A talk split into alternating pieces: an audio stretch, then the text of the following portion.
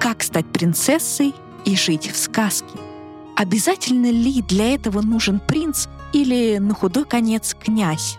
Можно ли построить свое королевство и стать счастливой?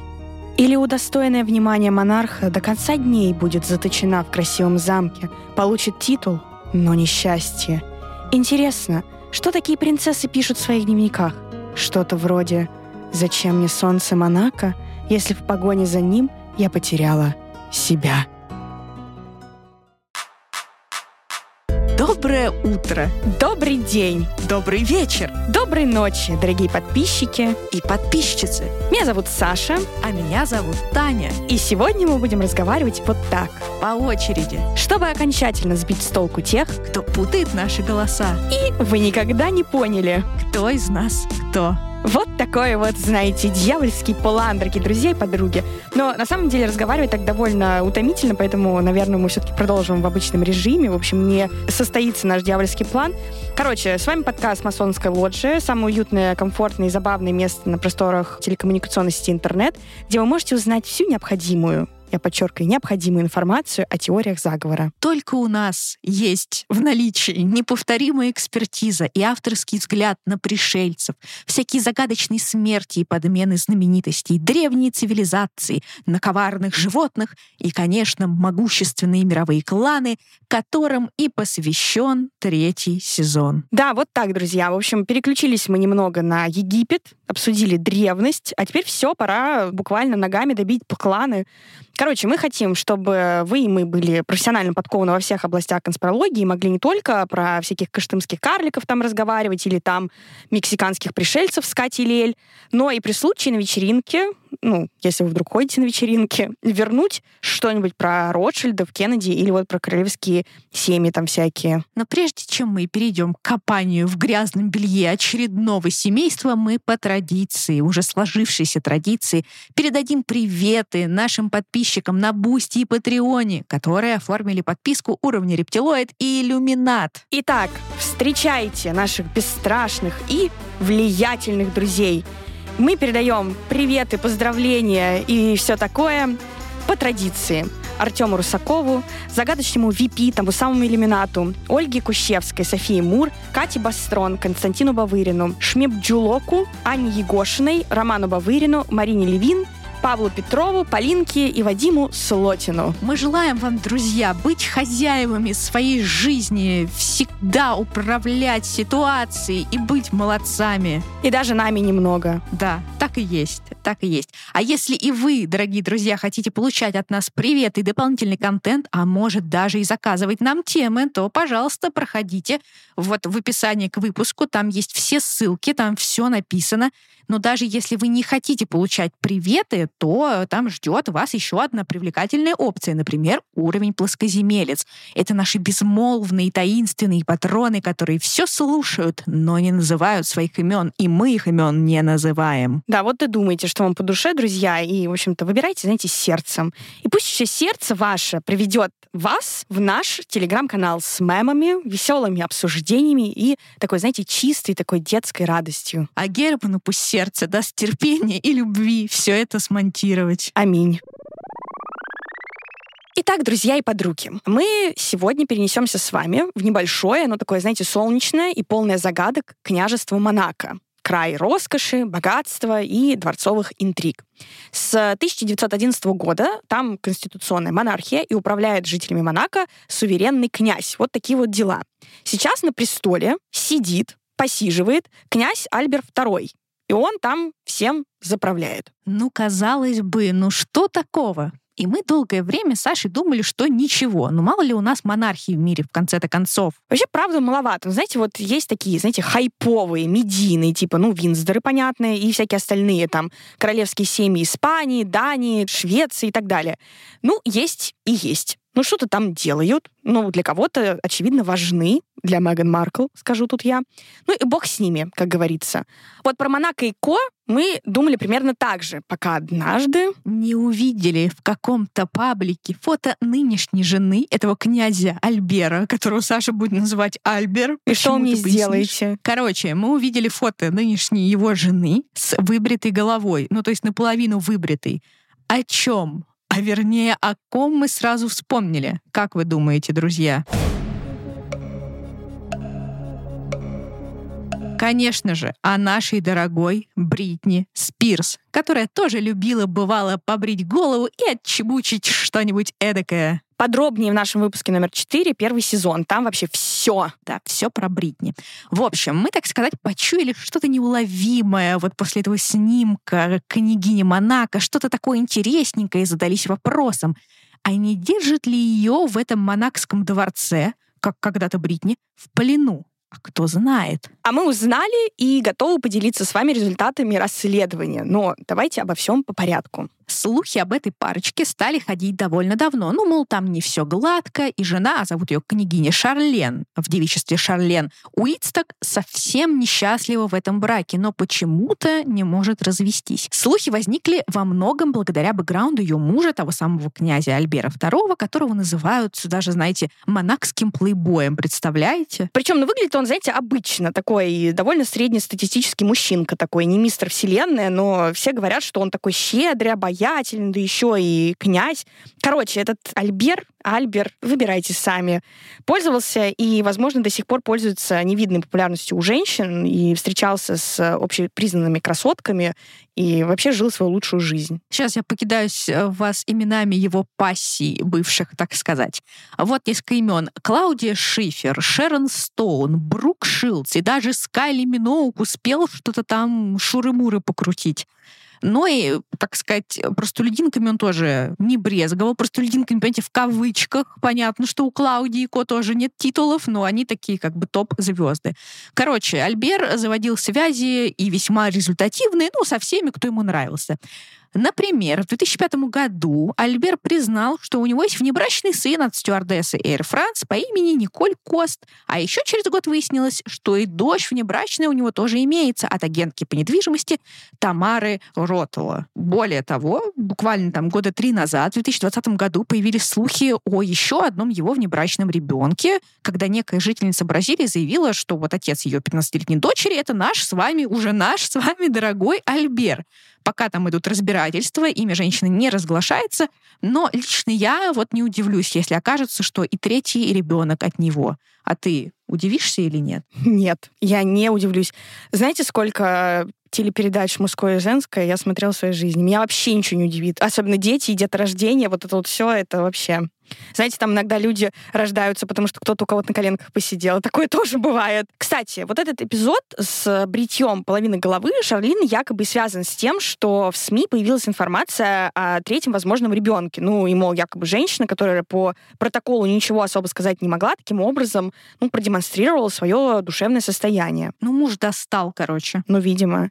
А начиналось все так красиво. Да, Шарлин Уисток — это вообще-то профессиональная плавчиха. Она была участницей Олимпийских игр от ЮАР у нее были всякие спортивные титулы, и она, знаете, ну просто такая каноничная, ну, на мой взгляд, красотка. Она такая блондинка с большими глазами, потянутой фигурой. Мы выложим фото в наш телеграм-канал, она еще в молодости мне такие, ну вот, когда она и сейчас молода, а тогда у нее еще такие волосы были подлиннее, такие блондинистые, светлые. В общем, просто отвал, отвал всего.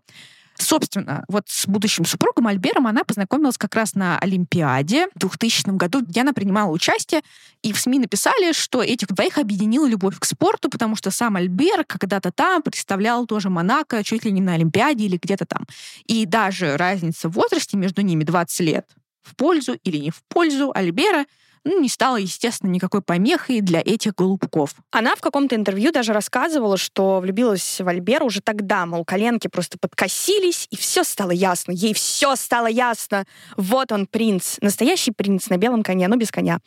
Но можно ли верить этим интервью? Ну, чуть позже мы с вами, естественно, решим, докопаемся до истины, насколько она искренна в публичных высказываниях, но пока думайте. Шарлен бросила плавание в 2007 году, а через три года, в 2010 они с Альбером объявили о помолвке. Ну и с тех пор она, то бишь невеста, начала носить свое обручальное кольцо с бриллиантом, такой, знаете, как грушевидной огранки, ну, шикарное.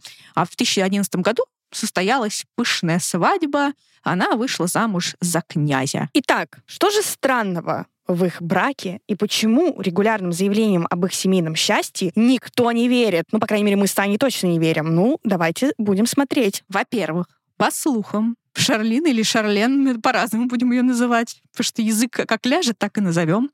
В общем, перед свадьбой она якобы аж три раза пыталась сбежать к себе на родину в ЮАР. Дворец, конечно же, все отрицал. Представители говорили, что это все жалкие слухи, которые пускают завистники.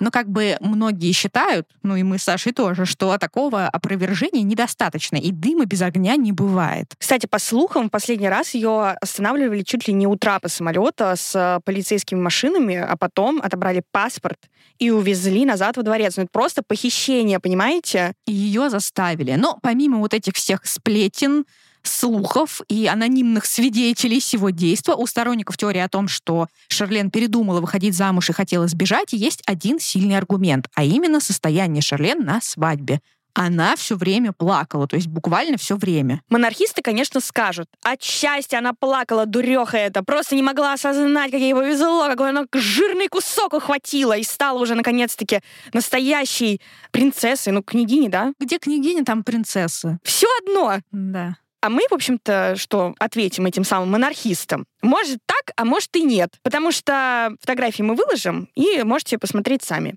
Когда рыдаешь от счастья, ну, по крайней мере, так происходит, наверное, у большинства более-менее нормальных людей, будто бы хоть иногда какая-то улыбка проскальзывает, а у вот этой вот Шарлен просто тлен и безысходность. И, кстати, примерно все обозреватели СМИ посчитали так же, ну, то есть, что она была супер грустной. Потом княгиня оправдывалась даже перед газетой «Таймс», что все было настолько ошеломляющим, и из-за слухов были смешанные эмоции, и, очевидно, напряжение нарастало. И я разрыдалась. Короче, ну то есть, по сути, это княгиня. Ведь она и не опровергла то, что ей было плохо и грустно, и не сказала, что, ребята, это слезы счастья, я вышла замуж за любимого. Она просто сказала, что у нее были смешанные эмоции. Какие такие смешанные? Из-за слухов, ну, это, очевидно, слухи о похождениях плейбоя Альбера. Хотя вообще, вот почему мы вот всегда называем его плейбоем, будто бы с какой-то такой положительной коннотацией. И в СМИ тоже так вот любят называть мужчин с кучей женщин, что они плейбои. А почему бы его не называть, я не знаю, слабый напередок Альбер, бабник Альбер. Ну, в общем, друзья, давайте так, вы выбирайте себе определение, которое вам нравится. Хотите плейбой, называйте плейбоем. Хотите слабым напередок, пожалуйста. Ну и вообще многие писали в то время, что в Монако пытались э, срежиссировать вторую свадьбу века, как было в случае с Ренье и Грейс Келли. А тут вот их сын, и так похожая на Грейс красавица Шарлин. И тогда же появилось предположение, что этот брак договорной, никакой любви там нет. Кроме того, медовый месяц влюбленные, в кавычках, провели в разных отелях, которые располагались за 15 километров друг от друга. Кстати, они это подтвердили, что ну так было им удобнее. Ну, не знаю. В общем, так или иначе, после этого было несколько лет затишья, но только такого видимого. Шарлен никогда подчеркиваю, никогда не выглядела на фотографиях счастливой и будто бы пропускала вот все возможные королевские мероприятия, которые только могла пропустить. Ее даже прозвали самой грустной принцессой Европы, и общественность была уверена и до сих пор уверена, что она во дворце находится в заточении, не по своей воле там все это ходит, и что ей пытаются управлять. Ну, то есть привет Бритни, буквально. Угу. А в 2021 году состоялся еще один довольно громкий побег. Весной она отправилась на родину, в ЮАР, для ну, какой-то благотворительной там, природоохранной деятельности, которая была направлена на защиту носорогов и дикой природы. Когда стало ясно, что супруги князя Альбера нет в Монако, довольно продолжительное количество времени дворец опубликовал информацию о ее болезни болезни. Якобы она подхватила какую-то инфекцию уха, очень опасную, но не названную, из-за которой княгиня не может пока вернуться в Монако и вообще путешествовать. И она пропустила даже десятую годовщину брака со своим дрожайшим супругом. Ну и вообще э, сидела довольно долго в ЮАР и в ус не дула князь с детьми навещали ее там, вроде там разочек приехали, там раз за полгода. Может, соскучились, а может, э, князь как-то пытался вразумить свою супругу и напомнить ей об их договоре, если он был, есть, мол, ну вернись уже, вернись назад и работай. Угу. Сама княгиня в интервью, как обычно, была очень политкорректна. Она рассказывала, цитата, «Это было тяжелое время для меня. Я очень скучаю по мужу и детям. Мне пришлось чрезвычайно трудно, когда моя медицинская бригада проинструктировала меня, что я не могу вернуться домой на десятую годовщину моей свадьбы бы Альбер — моя опора и сила, и без его любви и поддержки я не смогла бы пережить это болезненное время. Ну вот опять, она и опровергла, и нет. То есть она на самом-то деле прекрасно все пережила без его поддержки на расстоянии и не хотела, видимо, возвращаться. Хотя, может, он на расстоянии как-то ее поддерживал, не знаю, звонил ей по фейстайму, Фотки сердечки слал. слал. Да, фотки слал свои. И кое-что еще. Не будем. Все-таки нас, знаешь, школьники читают и слушают. Ну, как бы кто знает, возможно, все было хорошо, но вот опять же появились фотографии с их краткого воссоединения, и там все, буквально мы тоже их выложим, и вы тоже поставите диагнозы по фотографиям, как сейчас мы их ставим, да? Мы сегодня экспертки, как вы понимаете, просто по всему. Так вот, на этих фотографиях все очень странные, напряженные, а княгиня, ну, она опять грустная, печальная, и все и не так ну и в прессе тут же начали писать о том, что Шарлен на самом деле хочет остаться в Африке, о том, что она там присматривает себе всякую недвижимость. Еще поговаривали, что когда Шарлен все-таки приезжает в Монако и выполняет там свои вот эти королевские всякие обязанности, ну, княжеские, она предпочитает жить, э, внимание, в квартире над магазином шоколада, а не в королевском дворце. Ну, то есть подальше от Альбера, поближе к шоколаду. Но есть еще версия, что на самом деле княгиня так долго отсутствовала, потому что от нее пытались избавиться ее тоже родственники эти самые королевские, но не смогли из-за, ну, такой шумихи в прессе. Многие продолжают считать, что истеблишмент может устранить неудобную персону. Они также считают, что кардинальная смена имиджа княгини э, не случайность, а зашифрованный сигнал. Мол, выполнила свою работу, подарила наследников, и хватит всех бесить, пошла вон отсюда. Ну, тут да, надо сказать, что она, в принципе, ну, скорее портит имидж, да, королевской семьи, что она такая грустная, несчастная и жертва абьюза. И конспирологи, собственно, собственно, считают, что это ненормально, что это не может нравиться королевской семье, не хотят от нее избавиться. Причем тут договор. Дело в том, что писали, что якобы князь Ренье, вот тот самый муж Грейс Келли, что он не хотел оставлять Альберу престол Монако до тех пор, пока он не построит нормальную семью и не заимеет каких-то наследников. Он считал, что вот если ты умеешь нести ответственность за семью, то и за государство тоже сможешь. А Альбер, он там, как мы знаем, был гулёна, везде там ходил, шлялся где ни попадя. И, конечно, его отец переживал, а сможет ли такой отпрыск достойный себя проявлять как монарх. Ну а тут Шарлен, вроде, знаете, олимпийская спортсменка, красавица, знаете, все дела. Вот, они поженились, она некоторое время не могла родить, то есть она родила через три года после свадьбы, и это считалось поздно. Ну, как обычно, обществу есть дело, да, матки и женщины, в общем, ничего удивительного. И когда она родила, все говорили, нет, это не она сама родила, это ЭКО, короче, все дела. Ну, тоже какая разница, родила и родила. И вот теперь считается, что раз она уже родила, и она вот такая несчастная, нужно от нее избавиться и закрыть эту главу. Как ты думаешь, это реальный сценарий или нет? Слушай, я не знаю, меня на самом деле вот во всем этом не удивляет вообще ничего. Ни один сценарий возможный. Ну, как бы мне кажется, что любви там нет. Может быть, была какая-то влюбленность, может быть, была какая-то химия между ними, когда они там только встретились. И в целом я могу предположить, что девочка из э, ЮАР была впечатлена в любом случае встречей с князем Монако. Ну, то есть это вполне себе возможно. И, возможно, он действительно супер обаятельный, мы же его не знаем в жизни. Ну, как бы по фоткам это сложно сказать, что он очень обаятельный в жизни. Но бог его знает. Может быть, он правда такой весь э, легкий, веселый, прикольный, с каким-нибудь там еще акцентом. Ну, как бы, может, он ее очаровал. Но мне кажется, что очевидно, что когда дошло дело до свадьбы, уже там ни о какой любви э, большой уж точно речи не шло. Может, у них действительно есть какой-то договор, и, может быть, она таким образом думала, что закроет свои потребности. Я уверена, что она закрыла свои потребности, ну уж финансовые так точно. Может быть, не рассчитала, что это будет все так мучительно, и, может, ей казалось, что она, ну, свыкнется, знаешь, как говорится, стерпится, слюбится, а не случилось. Ну, в общем, как вы понимаете, вот эта вот вся неразбериха, все эти странные фотки, все эти слезы и вечные несчастья привела к тому, что все поклонники монархии считают, что Шарлен несчастна, она в плену, ее там держат против воли, в этом монакском дворце, и она подает поклонникам своим, своей группе поддержки, фанатам некоторые знаки через социальные сети. И снова привет Бритни. Все следили за инстаграмом Шарлен, Инстаграмом, запрещенным на территории Российской Федерации и признанным экстремистским. А там появился весьма странный контент. И все пытались его расшифровать и понять, хочет ли Шарлен отправиться в монастырь или думает навсегда остаться в родной Африке. Далее, друзья, рубрика «Гадание по фото» в прямом фактически эфире. На самом деле в записи, ну какая разница? Короче говоря, во-первых, княгиня выложила ролик со своим таким, знаете, архивным снимком в тиаре, на котором она почти полностью погружается в воду. И это очень встревожило фанатов, потому что как будто бы вот она хочет уйти из этого мира, знаете, и ей тяжело. Потом она выложила на своей странице новое фото, уже актуальное, как бы из сегодняшнего дня, где она была запечатлена в период восстановления после вот своей госпитализации и перенесенной операции. И это был вот первый кадр, который попал в интернет после выписки. Какая фотография? Мы тоже ее выложим в телеграм-канал, и вы тоже сможете как бы посмотреть и рассудить, что там и как. Короче, это воскресенье было, и княгиня сидит перед Библией, читает Библию. Ну, смотрит в кадр, но перед ней вот эта разложенная Библия. На княгине надето черное какое-то одеяние, которое контрастирует со всякими украшениями на ней. И подпись следующая. God bless. Ну, то есть, благослови меня Бог. На этот раз княгиня уже без выбритой головы. У нее очень, знаете, такая спокойная прическа, никаких экспериментов, просто такая там кареха, знаете, просто кареха обычная, спокойная. И очень строгая одежда. И вот эта черная одежда напомнила фанатам, ну и СМИ, такое, знаете, монашеское какое-то облачение.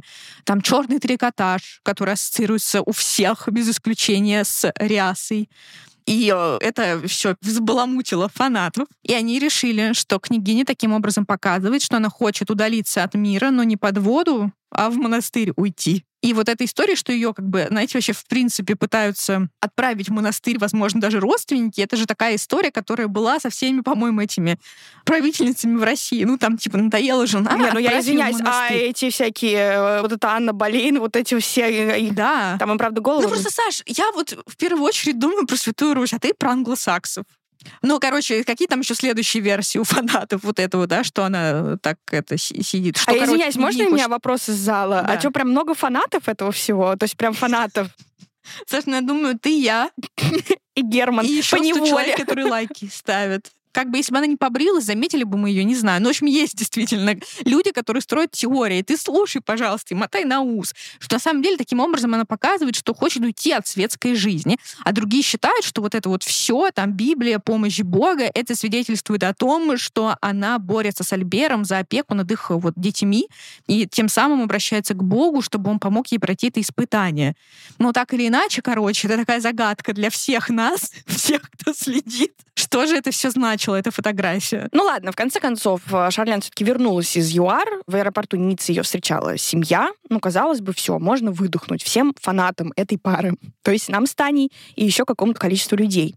Но не тут-то было. Не успела она прилететь, как Альбер сказал, что ее нет в княжестве. Мероприятие, на которое Альбер, по его собственным словам, надеялся прибыть с женой, он в итоге посетил один. Вместо участия в Национальном дне Монако Шарлен была помещена в лечебное учреждение, как сообщили источники, и это произошло из-за нераскрытых медицинских проблем и потери веса. Стоя на балконе дворца, принц Жак и принцесса Габриэла, ну, это, собственно, дети Альбера и Шарлен, держали самодельные плакаты с надписью «Мы скучаем по тебе, мамочка», что лишь еще сильнее переполошило королевских фанатов. Ну, не знаю, кого это переполошило. Тебя, меня. Мне было плохо. Я стояла и просто качала головой, знаете, прищуривала глаза и говорила, все это неспроста. Не верю. Но куда же поместили уже нашу подругу Шарлен? А ее поместили в швейцарскую клинику, где ее якобы лечили от истощения, в кавычках. Это такая клиника, где вообще-то лечат всякие психиатрические расстройства, зависимости, и они для VIP-клиентов, то есть они прям бережно очень подходят ко всем вот этим богачам и всякому знатью, знати, вот так-то. Князь рассказывал, что окончательно вот этот процесс принятия решения о лечении включал в себя встречу с членами семьи. Ну, то есть они устроили ей интервенцию. Альбер рассказывает, я усадил ее с братьями и невесткой. Она уже приняла свое решение, мы только хотели, чтобы она подтвердила это перед нами. Она хотела этого, она уже знала, что лучше поехать отдохнуть и пройти настоящее медицинское лечение. И не в Монако, из соображений конфиденциальности. Этой самой Шарлен, княгини, да, не было в этом самом княжестве с января 2021 года по март 2022 года. Как вам такое? Больше года, больше Но она года прогуливала отсутствовала. работу. Почему ей не сделали выговор? Почему служебную Кто записку не оформили? за это? Так вот, давайте подытожим, что происходит с Шарлен. Вот есть три версии. Одна скучная, вторая скучная, но немножко с перчинкой, и третья версия — это просто версия перчинка. Итак, первое. Это все брак по расчету. Альберу нужны были наследники, она родила, но любви там никакой нет, уйти не может из-за детей, так и страдает. Версия вторая. У них брак по расчету, но наследники есть, как бы и теперь Шарлен им не нужна, и королевская семья пытается убрать вот эту неугодную паршивую овцу, а та сопротивляется, опять же, из-за детей. И версия третья. Они не виноваты, ни Альбер, ни Шарлен, ни королевская семья. Все дело в родовом проклятии, которое тянется за всеми Гримальди еще с 13 века. Да, друзья, вновь проклятие. В XIII веке князь Монако Ренье I влюбился в чрезвычайно красивую фламандскую девушку. Увы, невзаимно. Смириться с отказом он никак не мог, а потому похитил ее и изнасиловал. Зевс и тут, тут и там, и сям. Зевс, привет. Вот он просто пример показал, и мужики вот начали себя так вести. У-у-у. Короче, на несчастье этого Ренье Первого девушка оказалась непростой. Она оказалась ведьмой, которая не стерпела такого унижения и оскорбления и прокляла весь княжеский род Монако. Цитата. «Пусть отныне ни один Гримальди не будет счастлив в браке», якобы так она ему и сказала. И с тех пор княжеский дом Гримальди действительно начали преследовать всякие семейные трагедии, а иногда и просто, знаете, неудачи. Честно говоря, несчастные браки — это еще будто бы такое довольно щадящее наказание для такого, что сотворил этот вот Ренье Первый, могла бы просто, знаешь, всем смерти пожелать. Ну, знаешь, не нам судить. Да, но мы судим. И осудим, и обсудим. Как всегда. В общем, первая пара на очереди. Встречаем князь Луи I и Екатерина Шарлотта де Грамон. Тут история скорее такая комическая, чем трагическая. В 1662 году на престол Монако взошел этот самый Луи I. Он был не кем-то там, а крестником могущественного французского короля Людовика XV. И король позаботился о том, чтобы у этого Луи все было ок. Ну и, как сказать, в личном и безналичном расчете. Короче, в личной жизни этот вот Людовик способствовал образованию романа с красивой невестой из очень знатного французского рода. Но брак, увы, не сложился. Екатерине Шарлотте что-то совсем не понравился этот Луи, Монако она посчитала каким-то захолустьем, а потому довольно быстро сбежала обратно во Францию. Людовик XV сначала расстроился, топнул ножкой, что брак крестника не сложился, а потом решил, ну чего делать, утешить его бывшую жену в своей спальне. Ну а чего делать? Вот, ну как бы вот такая ситуация сложилась. Луи, ну ты пойми, это не я, это она. В общем, Луи остался один. Ну, в общем, по делам. Так, ну, в общем, первый случай такой, как бы, ну, нормально. Я считаю, в целом, как бы, нормально. Но вот в следующей паре, увы, страдала в основном женщина. Почему увы? Ну, потому что я считаю, я считаю, что это вообще не ее проклятие изначально было. Не она виновата, как бы. Но, видимо, виновата, потому что спутала с этими Гримальди. Короче, был такой князь Монако, Антуан I, и он женился на Марии де Лорен, которая была дочерью французского маршала, и все у них было нормально. Но Мария что-то никак не могла родить мальчика, ну, то бишь наследника. А она очень старалась. Она настолько старалась, что родила, друзья, аж шесть дочерей. Никто, знаете, не упрекнет женщину, что она не пыталась. Вот, Антуан, когда родилась шестая дочь, психанул и поставил на своем браке крест и пошел гулять на сторону и уже вообще не стеснялся.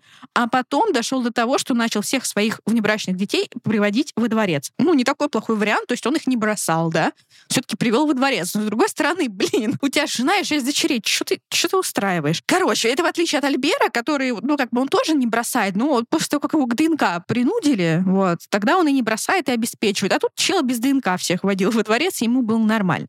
Ну, в общем, Мария это долгие годы страдала, терпела поведение мужа, и только там через 13 лет брака с ним разъехалась в 1701 году. Представляете? Вот такая вот история. Далее у нас не пара, а настоящее трио. Князь Альберт I и его два брака. Вообще, этот Альбер был будто самым приятным из всех этих князей. Его наградили даже орденом почетного легиона. Это высшая награда Франции. Он был ученым и вообще, можно сказать, молодцом по жизни. Но с женщинами ему не везло. Его первой женой стала Мария Виктория Гамильтон. У них родился сын, но даже это не смогло спасти, увы, их брак. Они развелись через 11 лет после свадьбы. Затем Альбер I женился на вдове герцога Ришелье из всех людей, которая разбила немало мужских сердец. Этот брак продлился на два года дольше, но завершился просто ужасным скандалом. В театре на глазах всего высшего общества Альбер I обвинил супругу в измене и дал ей пощечину. После этого инцидента они стали жить раздельно, хотя и не оформляли официального развода. Ну, вот такой вот печальный конец брака. Ну, тоже, знаете, такой не трагичный, а скорее житейский. Ну, не сошлись характерами в первом случае. Во втором, ну, если она разбила немало мужских сердец, ну, явно, возможно, была какая-нибудь там полиаморная мадам, я не знаю. Ну, короче, всякое бывает. Но более трагические случаи мы еще рассмотрим. А пока у нас дальше. Граф Пьер де Полиньяк и принцесса Шарлотта. Вот Пьер — отец князя вот, Ренье III и дедушка нынешнего князя Альбера II. То есть Пьер, понимаете, да, это папашка мужа Грейс и дед вот нашего Альбера, который слаб на передок. Вот. Он женился на наследнице монархского престола, принцессе Шарлотте, в 1920 году. И инициатором этого брака был отец Шарлотты. Потому что он считал, что вот этот граф де Полиньяк, во-первых, знатен, во-вторых, он такой весь образованный, классный. В общем, прекрасная партия. Но это была роковая ошибка, потому что спустя три года семейной жизни Шарлотта родила сына как раз. Выяснилось, что там была никакая не любовь, а Шарлотта была его, знаете, как говорится, бородой. Пьер просто позвал ее как-то раз побеседовать и сказал, «Милая моя, на самом деле мне нравятся мужчины, но, пожалуйста, никому об этом не говори». Ну что, Шарлотта? Шарлотта пришла в дикую ярость, просто рвала и металла. Ну что она могла поделать? Вот что она могла поделать? Ничего. Она просто тайно переехала к своему любовнику, который был на готове, и с которым прожила до 930 года, когда уже смогла развестись с этим графом Тополиньяком. Ну, в целом, ну, тоже, ну, как бы, да, наверное, ей было неприятно, что ее обманывали, она там сына рожала, все такое, но в целом, знаешь. Видишь, он не оказался не мразью. Он же не начал там орать, что, типа, я тебя никуда не пущу, там, или что-нибудь такое. Да-да-да. Сказал, ну, хочешь, езжай к своему любовнику, который на готове, как ты выразилась. В целом, тоже все более-менее нормально закончилось, но скоро мы перейдем к главной трагедии этой семьи, к Грейс Келли. А пока про ее детей. Ну, во-первых, принцесса Стефания, та самая, которая выжила в той самой роковой автокатастрофе. Сначала она вышла за своего телохранителя Даниэля Дюкре, от которого родила двух детей. Но уже через год после свадьбы разразился настоящий скандал, ну, который разрушил их брак. Выяснилось, что Даниэль изменял супруге с красавицей-моделью и обладательницей титула. Приготовимся! Друзья, держимся за свои места. Если вы куда-то идете, остановитесь, потому что сейчас вы упадете. Мисс Обнаженная грудь Бельгии. Вот так-то. То есть у них не только там писающий мальчик, но и мисс обнаженная грудь. Вот так-то. В 2003 году Стефания вышла замуж за португальца Аданса Лопеса Переса, но и второй брак принцессы распался в течение буквально 12 месяцев. И там тоже вроде была какая-то грязь э, с изменами, ну и прочий всякий бред. У старшей сестры Стефании, принцессы Каролины, тоже все не то и все не так. Когда исполнился 21 год, она быстренько вышла замуж за банкира по имени Филипп Жюно, Однако очень скоро разочаровалась в нем, потому что он тоже был, знаете ли, плейбоем и кутилой. Ну или бабником слабым напередок игроком. И они развелись. Прошло пять лет, и Каролина решила, что она готова к новым отношениям и к новому браку. Она встретила итальянского промышленника по имени Стефано Козераги. И казалось, что вот на этот раз ей улыбнулась удача, потому что этот Стефана, он оказался классным супругом, классным отцом. Но тут э, вступило в силу, видимо, проклятие вот той самой злой ведьмы. Потому что 3 октября 1990 года, 1990 года Стефана погиб в результате несчастного случая, когда принимал участие в гонках на моторных лодках у берегов Монако. Каролина вышла замуж потом в третий раз, и сегодня она супруга принца Эрнста Августа V Ганноверского, за которого она вышла замуж в 1999 году. Однако уже известно, что они не живут вместе, и все опять не то, все опять не так. Но про третьего сына Грейс Ренье, того самого Альбера, мы рассказывали вам в начале. Ну, что ты думаешь? Что ты? Мне кажется, даже вот по статистике, если посмотреть, ну, там реально все не слава богу у них. Ну, должен был быть хотя бы один какой-то нормальный брак. Но что-то нет. Ты думаешь, проклятие или просто они какие-то странные? Слушай, ну, выглядит как будто так, потому что даже у англосаксов, вот посмотри, была э, там Виктория, например, у них королева, у нее же супер вообще счастливый брак. Да, конечно, у них все в семье, так сказать, было. Ну, они все родственники. Может, поэтому и такой какой-то залог успеха, что они все типа друг друга с пеленок знают, и, ну, по крайней мере, друг к другу более-менее уважительно относятся, там, ну, как-то, не знаю, могут сосуществовать. Но, как мы знаем, опять же, из программы мужской и женской, родственные узы — это вообще как бы вилами по воде писано, там вообще непонятно что. Но как будто бы, да, как будто бы ни одного счастливого брака нет. Вообще ни одного. То есть даже какой-нибудь второй, там, третий, не знаю, пятый, десятый, но что-то как-то не складывается. Ладно, давай уже обсудим наконец-таки Грейс, нашу Грейс, Грейс Келли. Грейс Келли в Монако. И, возможно, вот уже рассудим, было какое-то проклятие или нет. Кто не знает, Грейс Келли — это такая культовая американская актриса, обладательница Оскара, любимица Альфреда Хичкока. Она играла, например, в его фильме «Окно во двор» и еще «Поймать вора» за деревенскую девушку. Это не Хичкок, но, тем не менее, за это она получила Оскар как раз-таки. В общем, она правда супер и культовая, вообще удивительная красавица. Ну, вообще просто, не знаю, образец элегантности и всего остального. Просто суперская женщина. Мы ставим ей класс, мы ее одобряем. Блин, она мне очень нравится. Она мне очень нравится у Хичкока. Мне очень нравится вообще Хичкок сам по себе. И она просто супер. Я тоже, я тоже так считаю. Я видела ее в окне во двор. Как раз она, ну, она просто супер, да. Mm-hmm. Я ставлю ей класс, лайк, одобряем. Короче, вот все супер. Если вы вдруг не смотрели, то обязательно посмотрите. Окно да. во двор это супер. Так вот, да. Ну, в общем, их история это просто какой-то сценарий к фильму. У них была, знаете, там вот эта судьбоносная первая встреча, почти любовь с первого взгляда потом была любовная переписка, множество препятствий на пути к счастью, и, наконец-таки, великолепная свадьба. И, казалось бы, они жили долго и счастливо. Ну, короче, в 55 году они познакомились в Каннах, куда Грейс приехала возглавлять американскую делегацию на этом Канском фестивале. И там была обычная повестка, обычный протокол, который включал в себя в том числе почему-то фотосессию с князем Монако. И там, в общем, такая история, что она что-то там задерживалась, и вся была такая нервная, и он тоже не хотел на эту фотосессию, его все бесило, он встрял в какую-то пробку. Но он приехал, увидел, как она репетирует перед зеркалом реверанс, и она на него посмотрела, а он на нее, и они такие, батюшки. Ну, в общем, их сфоткали, и там якобы на фотке что-то такое видно, не знаю, что там видно, как будто любовь там уже проскользнула после фотосессии. Да, я думала, там еще кое-что видно, я уже хотела скандализироваться. Любовь во взглядах якобы. Они, в общем, пошли прогуляться, он ее позвал, там был какой-то небольшой зоопарк, и она смотрела, как этот Ренье играет с тигренком, и такая, ах, ну какой мужчина, просто таю, не могу. Потом началась там всякая переписка, ну, короче, все на свете. Но отвечать на письма этой Грейс Келли помогал ее духовный наставник, отец Такер. И, видимо, этот старый сводник, я думаю, он их сводил. Э, в общем, его сводничество привело к тому, что уже через полгода князь Ренье просто перелетел через всю Атлантику, попросил руки у родителей Грейс и в канун Рождества сделал предложение ей в центре Нью-Йорка, вручил ей вот это помолвочное кольцо, которое через какое-то количество времени он заменил э, на украшение с десятикаратным бриллиантом от Cartier. Ну, то есть роскошь максимальная. Ну да. Вообще, конечно, казалось бы, да, встретились, влюбились.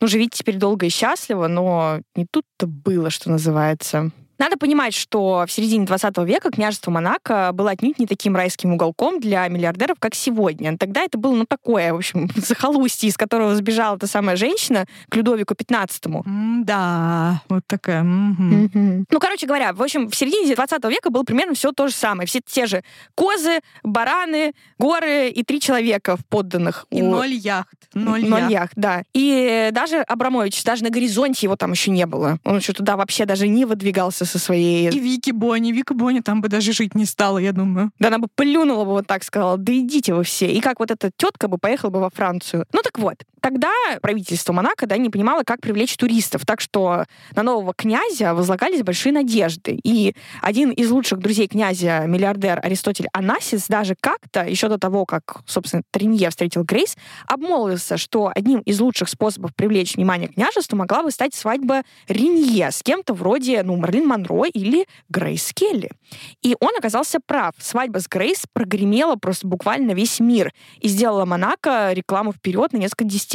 И, в общем-то, в Монако толпами хлынули туристы, а миллиардеры со всего света стали считать своим, ну, практически долгом прикупить в княжестве собственную виллу. Но зачем это нужно было Грейс, да, вот казалось бы. А это нужно было, ну, как бы, это был такой, знаете, путь к более высокому статусу. В конце концов, ее семья — это потомки бывших ирландских иммигрантов, и в высшем обществе к ним не то чтобы классно относились. Но, мол, да, звезда, все такое, но они знать. А тут она получает монарший титул, но за это никакой больше ей актерской карьеры.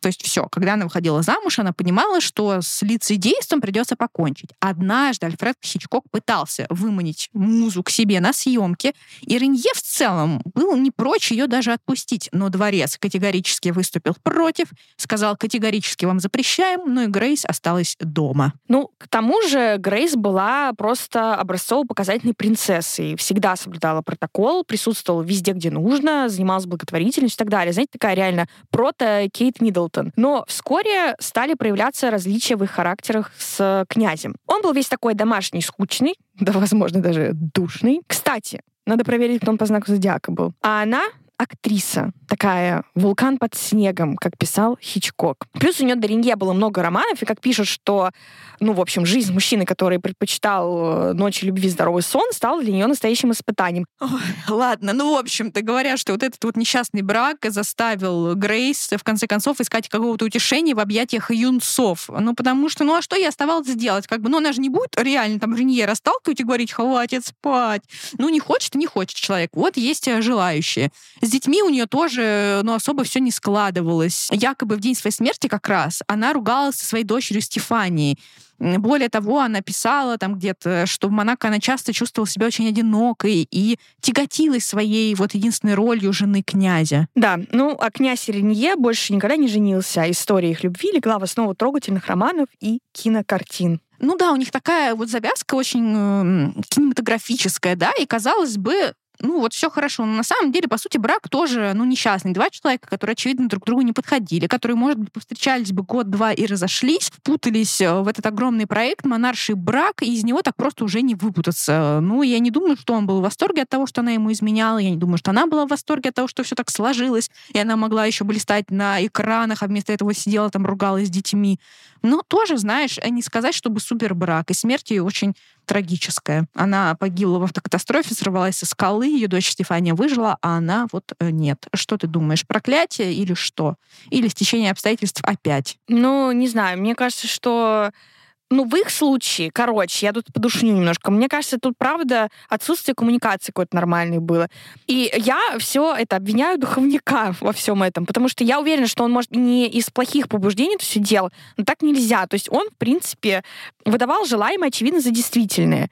И если бы этот Ренье, может быть, пообщался бы с Грейс побольше, он бы, может, сам бы понял, ну и она бы поняла, что, ну, мы не подходим друг к другу, все ок.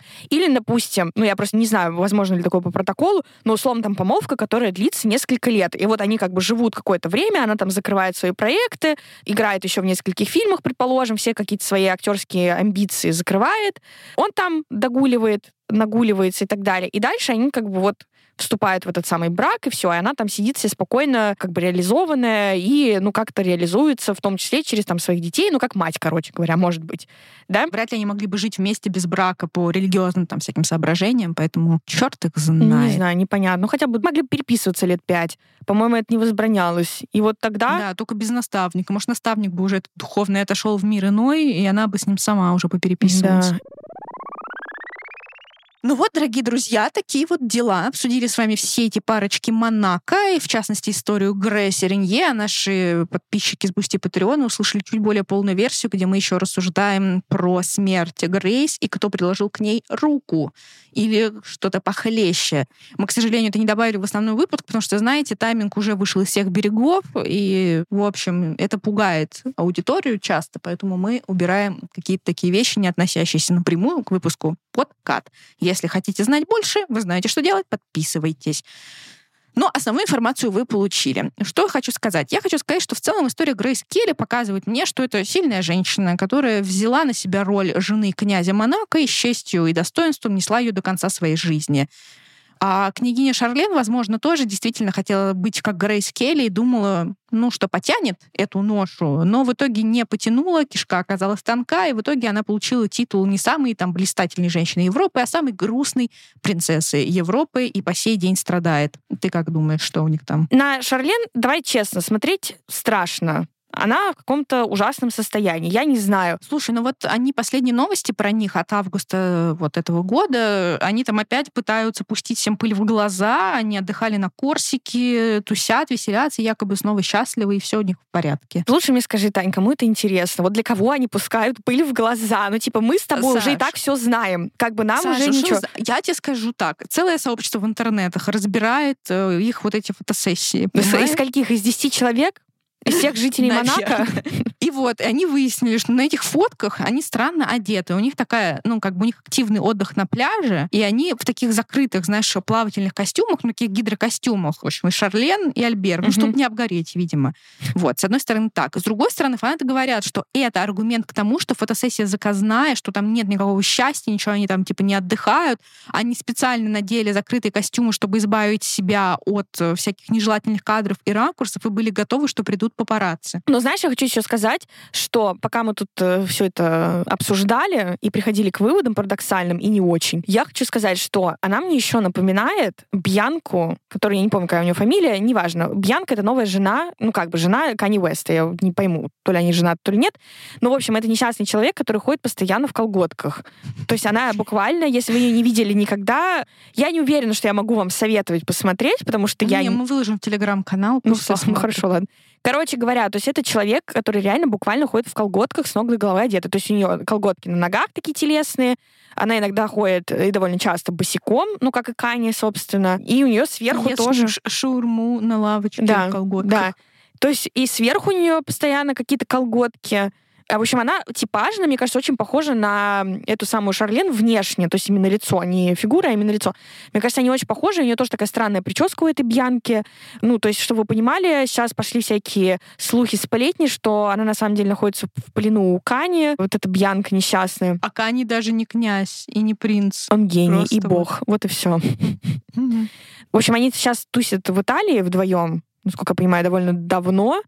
Э, Вот, ходят там босиком, Кани постоянно в черном, это в колготках, периодически И в босиком. подушке еще иногда. Да. Подушки вместо кофты. На ней так подушка привязана, чтобы грудь закрыть. Да, чтобы она не стала мисс обнаженная грудь. Ну, а слушай, может, реально все проще. Просто этот Альбер абьюзер гребаный расшатал ей психику, катает ее на эмоциональных качелях просто и, и достал ее. Вот. Ну, может, может. и так, а может и нет.